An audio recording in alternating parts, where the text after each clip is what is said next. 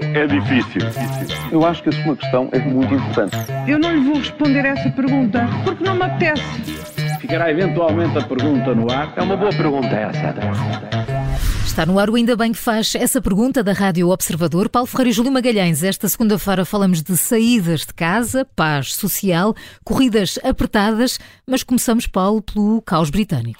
É isso mesmo. Até onde poderá chegar então o caos governativo do Reino Unido? Até onde há quem defenda que já foi longe demais e que já, fez, eh, que já fez danos significativos. Mas nestas coisas nunca fiando. É isso, é de facto impressionante, não é? Ver como uma das democracias que mais antigas, mais consolidadas e com melhores instituições em todo o mundo pode entrar de facto numa deriva de instabilidade e de políticas errada, erráticas, como está a acontecer agora com o Reino Unido. Eh, e quando se vê que Boris Johnson achou até há poucas horas, que podia ser um dos sucessores da Primeira-Ministra que lhe sucedeu há, há menos de dois meses, hum. só podemos de facto pensar que o fundo do poço pode ainda não ter sido atingido.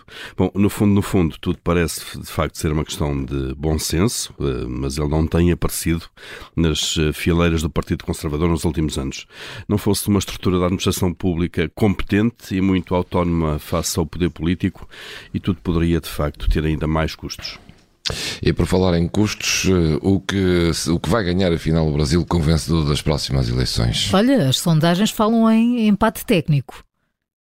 Vão longe, mas foram apenas há um mês as sondagens que davam Lula da Silva uma vantagem folgada que afinal não se confirmou no primeiro turno. Agora estão quase empatados a uma semana de decisão. Certo é que os brasileiros estão divididos e vão ficar divididos, tal como acontece em Inglaterra.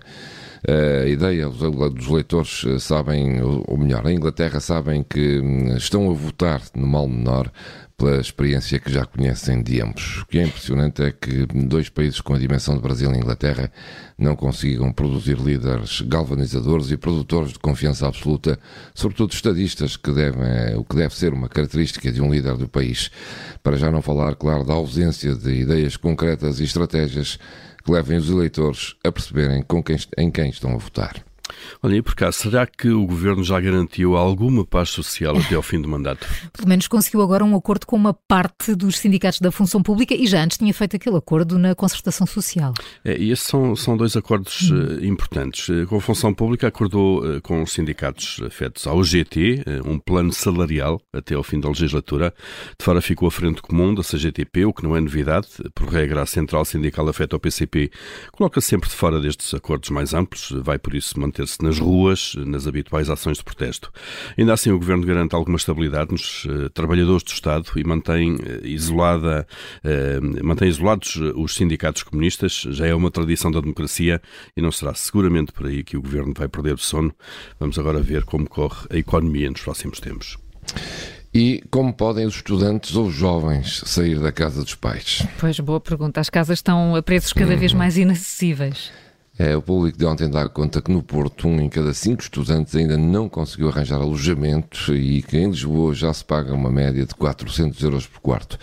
A falta de controle é total, por isso, senhorios eh, tentam vender ou alugar quartos ou casas e fazem autênticos leilões. Colocam nas redes ou nas imobiliárias os preços que dizem querer vender ou alugar mas depois o inquilino interessado é confrontado com outros pretendentes que já estão a dar mais do que estava assinalado. E por isso muitos são aqueles que estão a pôr eh, fim a contratos de arrendamento para conseguirem fazer esse leilão inaceitável de arrendar casas ou quartos. É óbvio que não há regulamentação nem controle nenhum por parte das entidades responsáveis e por isso vale tudo neste mercado. Como podem, pois, os jovens sair da casa dos pais? Júlio Magalhães e Paulo Ferreira com as perguntas que marcam a atualidade. Amanhã há nova edição é sempre a seguir ao Jornal das Sete. A questão é difícil. Eu acho que a sua questão é muito importante. Eu não lhe vou responder essa pergunta porque não me apetece.